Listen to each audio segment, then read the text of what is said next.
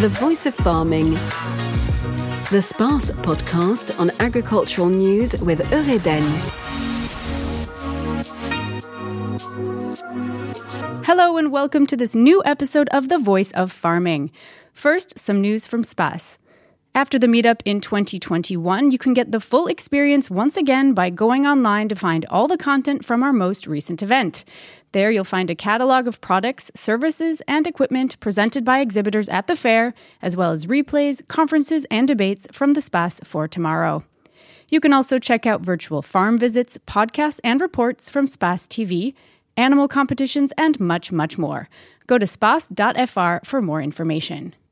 This month, we're taking a look at the call for donations from food banks around France, which kicked off this November. To learn more about it, I'm joined by Gilles Le Pottier, president of the Rennes Food Bank. Hello. Bonjour. The call for donations for this winter has just begun. Um, how many tons have you collected in previous years? Is it still too early to tell how much you've received so far? Absolutely, since the food collection is now digitized, in order to reach donors, we are not able to come to the stores this weekend. The first thing we can say is that people were very generous during the collection drive. In general, how many tons are collected each year? Eh At our level in Rennes, we collect over 200 tons of goods during the weekend, which accounts for 15% of our annual needs. These products are given out year round and complement the support provided by the government, the European Community, and the food industry and the supermarkets. What types of products do you need and in what quantity? Eh we are looking for all food products that will contribute to improve the nutritional quality of our products starting with milk, oil, flour, euh, and pasta, as well as animal proteins that contribute to create a balanced diet, and also desserts and hygiene products, as they are now supplied together with food products. So you're getting donations from consumers who drop off products at participating stores, but the farming sector is also contributing. Uh, what is their involvement? Eh well, the farming community is being increasingly mobilized to provide more products, and that accounts now for about 25% of our annual needs. We have the privilege of being able to collect good quality products in large quantities because our distribution system handles large volumes of food products. And what quantity are are we talking about? Eh to tell you the truth, we need 1,500 tons of products over the year at the Rennes Food Bank, and that means about 6 tons of goods every day, 6 tons that go in and out of our warehouses every day to feed about 20,000 people in the Rennes area. That is a significant distribution operation. The food bank is also calling on nonprofits within the farming sector, notably Solaal, in order to get donations. Uh, for SPACE 2021, a program to get donations of milk was also organized in partnership with Farmers Have Heart. Gilles Le Pottier, the farming sector has shown a lot of generosity and solidarity. Why is it important to have their participation? Tout à fait. Nous avons besoin d'une part de You're right. We need an ever increasing share of the agricultural production to feed the poorest people every day.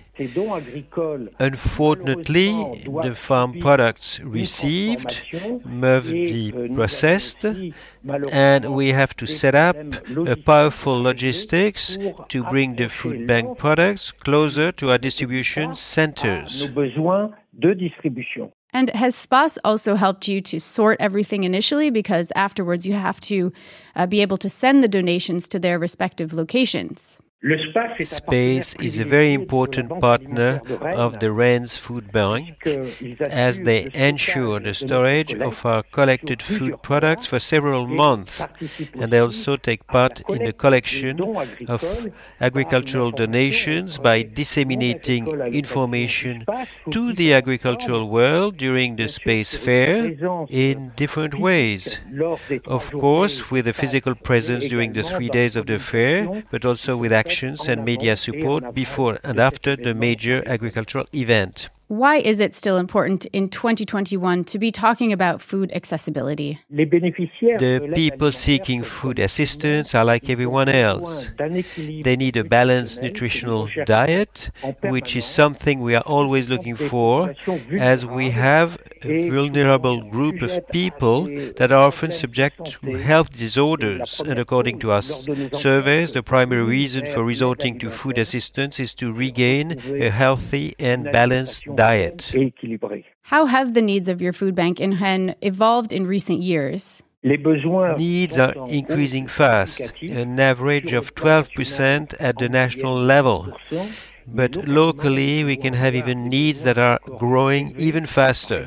For instance, at the Rennes Food Bank, we had a 33% increase, and that's due to the arrival of new people such as students, single parents, isolated and homeless people. Thank you very much, Gilles Le Pottier, for all of these explanations and these messages of solidarity. Once again, you are the president of the Rennes Food Bank. Thank you for all of these actions and bravo to the 3,500 volunteers in the Rennes region. Merci Thank you very much and see you soon. Let's take a look now at some of the latest news in farming.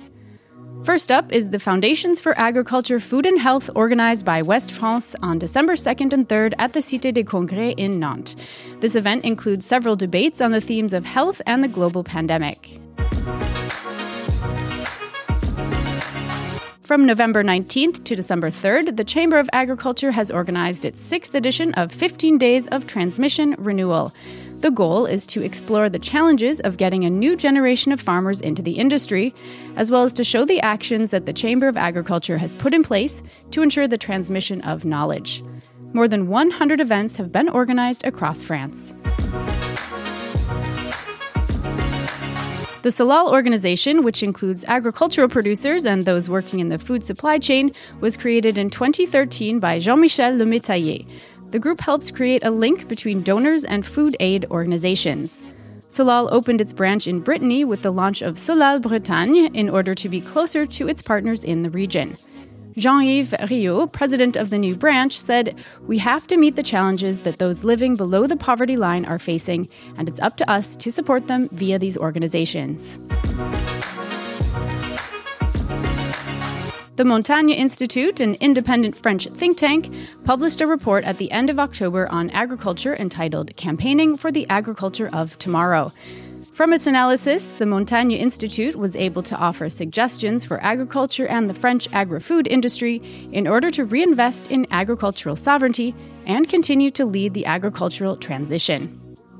They suggest six major projects to make sure public policies have strategic, coherent, and long term goals, restore competitivity of the agricultural sector, and rejuvenate agricultural revenue and jobs. They also suggest giving farmers more sustainable ways of producing and finding ways to keep up with changing agricultural practices. And finally, they encourage helping accelerate the industry towards more sustainable and quality food. And finally, Sanders, an organization that works on animal nutrition, has launched a public communication campaign in support of French farmers. The campaign, called Support Our Farmers, is made up of five images and five messages intended to encourage the public to ask questions about what it means to work in farming, as well as their consumption habits. The objective is to inform, explain, and allow a better understanding of the jobs as well as the challenges for farmers to help consumers make better choices. That brings us to the end of our episode. Thank you for tuning in. You'll find this podcast on space.fr on the podcast section of the West France website, as well as your usual podcast platforms. In addition to this podcast, you can also read our article on the West France website called When Farmers Take Control of Their Communication. See you soon for our next episode of The Voice of Farming. The Voice of Farming. The Space podcast on agricultural news with Eureden.